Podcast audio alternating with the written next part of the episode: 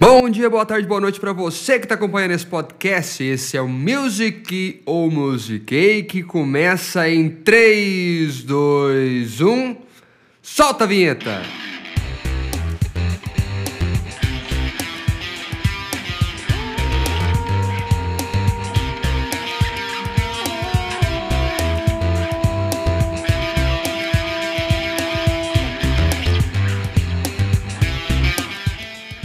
Então, hoje, hoje é dia 15 de 15 de julho. Era para eu ter gravado esse episódio no máximo até ontem, porque eu não sei se eu vou conseguir colocar ele para ir no ar no dia 16, que é amanhã, mas eu vou tentar, né? Vamos ver se amanhã, que no caso para você vai ser qualquer dia, qualquer, né? Para mim é amanhã, para você pode ser há quatro meses atrás, não sei, há 10 anos atrás, vai saber. Mas eu tô tentando colocar esse episódio amanhã para entrar no ar já. E por que, que eu vou colocar esse episódio agora no ar? Vou falar de assuntos um pouco pontuais, porque essa semana, no dia 13, foi o dia do rock. A gente vai pontuar sobre isso. E a gente vai falar um pouquinho também sobre Glee. Vou começar falando sobre o Glee, porque a gente descobriu agora, não lembro que dia que veio, que veio a informação, mas foi semana passada, na quinta ou na sexta, que a Naya Rivera ela tinha desaparecido e a gente descobriu ontem, no dia 14 de, de de julho que ela, o corpo dela foi encontrado e ela morreu vítima de afogamento num lago nos Estados Unidos, que eu não sei o nome do lago.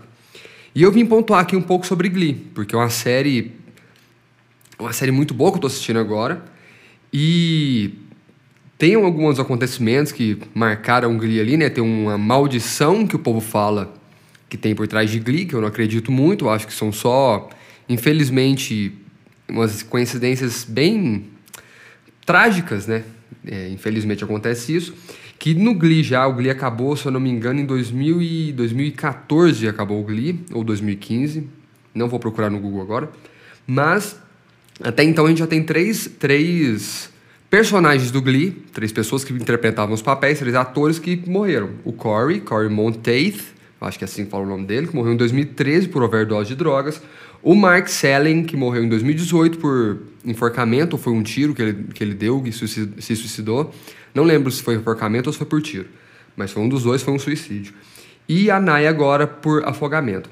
Tem pessoas que falam que, ah, é a maldição de Glee. Gente, ó, vou falar aqui minha opinião de verdade. Morte tá aí, cara. A morte acontece inesperadamente. A gente só precisa, como todo mundo fala que é muito idiota, mas a gente só precisa estar vivo para morrer. Então, é, eu não sei se é maldição, saca? Não, não consigo ver com esses olhos como se fosse uma maldição. Mas o que eu vim pontuar aqui não é isso. Eu vim falar sobre, especificamente, por mais que tem todas essas tragédias, sobre a série Glee. Porque é uma série que eu estou acompanhando agora, estou terceira, na terceira temporada. A Santana, que era o papel da, da Naya Rivera, é a, a cantora que eu mais gosto dentro da série. Eu, particularmente, acho a voz dela sensacional. Tem um, uma versão dela de, de Valerie, que é uma das músicas também que eu sou apaixonado, que é, cara, aquela música na voz dela é fora de lógica. E eu recebi um vídeo hoje da Naya, junto com o Chris Darren, que é um, um outro cara também que, porra, velho, sou apaixonado nesse cara. O cara é um dos melhores atores para mim que tem na geração atual, o Chris Darren. Procurem depois sobre o nome desse cara, procurem esse cara. Ele faz o Blaine na, no Glee, o cara é sensacional. Eu vi um vídeo do, do Chris com a, com a Naya cantando Valerie também, que é sensacional, também achei fora de lógica. Mas eu quero pontuar para vocês aqui sobre a série. A série. Sobre a série Glee. Que é a série Glee, que é comandada pelo Ryan Murphy. Ryan Murphy, ele é o. Ó, pra você ter noção, até que esse diretor é foda. Ele é um dos, dos diretores, eu acho que ele é um dos criadores de Glee também. Ele produz American Horror History, ele produz American Crime History.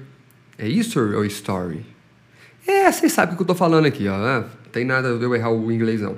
Ele produz outra série que chama Pose, tem outra que chama Hollywood. Pose fala sobre, se eu não me engano, fala sobre um, um fala sobre Cara, eu não vou falar o que fala sobre não, porque eu não sei o que fala. Então vamos pular aqui, vamos para a parte que eu queria falar. Vamos falar especificamente de Glee. Glee, vamos voltar aqui em Glee, Igor. Vamos focar em Glee.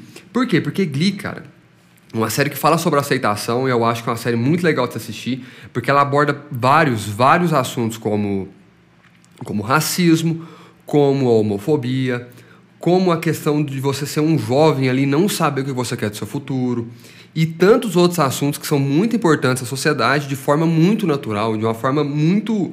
Ele, ele, é, é, o jeito que o Ryan fala sobre esses assuntos na série não fica pesado. Você entende o peso que ele tem na sociedade, você consegue ver o quanto aquilo é importante abordar sobre aquele assunto, mas não é um assunto que fica muito pesado de você escutar, sabe? De você assistir, no caso. Você assiste ali, é natural o jeito que ele aborda, é legal de ver, ele dá um, um né, um tique na sua cabeça ali para você pensar sobre aquele assunto. Eu acho muito interessante você que não viu o Glee começar a assistir.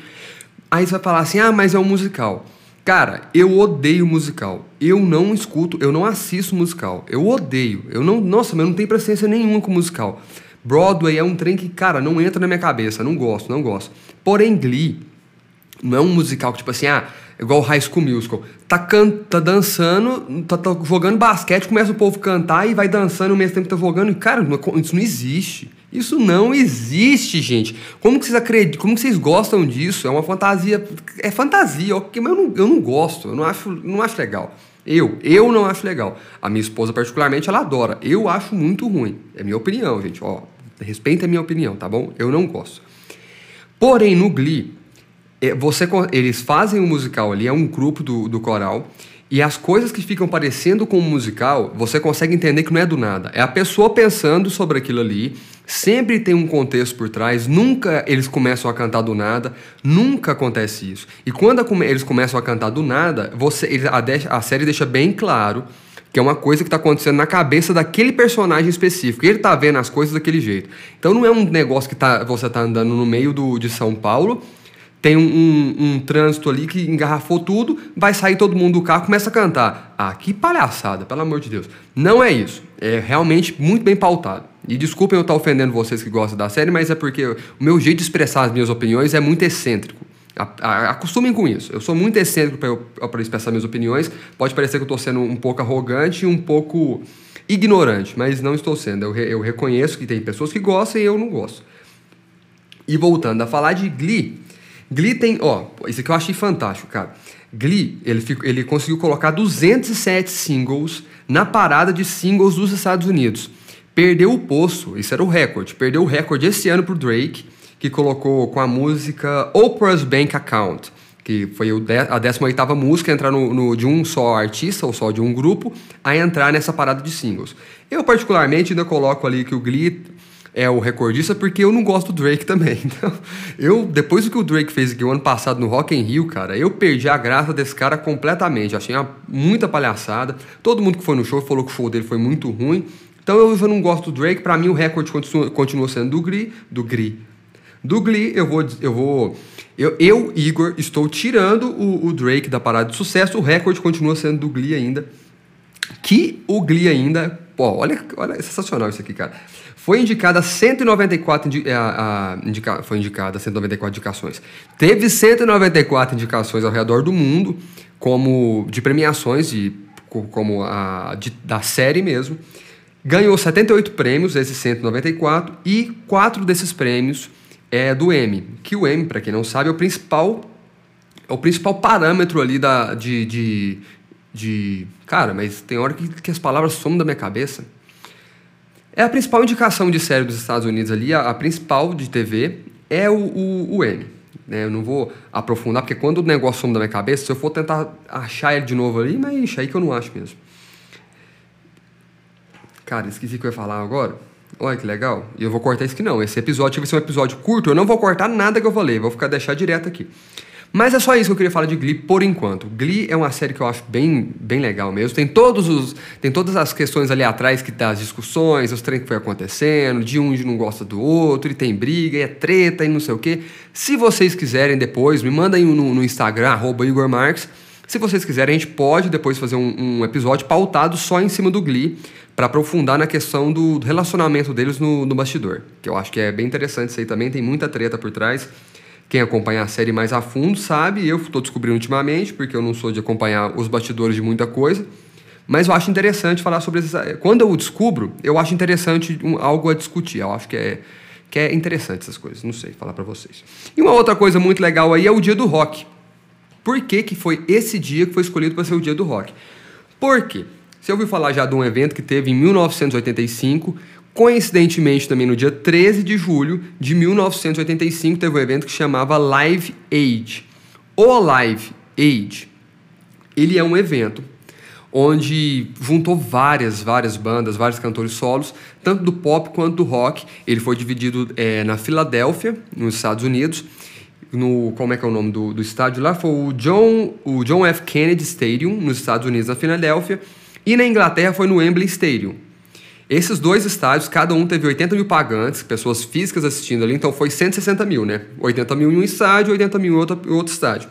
E ao redor do mundo, porque ele foi televisionado para todo mundo, foram 2 bilhões de pessoas assistindo o evento. 2 bilhões!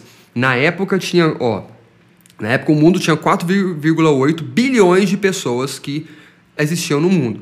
Hoje a gente tem 7,79 bilhões. Naquela época de 4,8 bilhões, 2 bilhões estavam assistindo. Ia dar o que mais ou menos? Isso, uns 40%, 45% de pessoas do mundo assistindo um evento ao mesmo tempo. Cara, isso é gente demais. Tá ficando é louco, é gente demais. Eu vou chutar aqui que o Live Aid foi a precursora das lives. Hoje em dia a gente tem live para tudo quanto é canto, né? Eu acho que o Live Aid foi o pai, a mãe das lives e não vai ter live nenhuma que vai bater no Live Aid. Principalmente porque olha os cantores que estavam fazendo parte. Vou falar alguns aqui de cabeça que me lembra. O Queen, que eu vou deixar pro último, por último para falar sobre o Queen, mas tinha Queen, tinha Neil Young, tinha Madonna, tinha U2, cara, tinha Paul McCartney, não vou tentar falar mais nomes aqui que eu não vou lembrar de cabeça, mas era uma equipe, era muita gente, tinha Elton John, era muita, muita gente foda naquela época lá que tá foda até hoje, né? Teve um pequeno encontro do Led Zeppelin também, que eles estavam separados, teve uma pequena junção ali para fazer o evento. Então, cara, foi fora, foi foda, sensacional. E aí, por que que esse dia foi colocado como o dia do rock? The rock and roll. Por quê? Porque eles falam que aquele dia, o dia 13 do 7, foi o dia que a música mudou o mundo.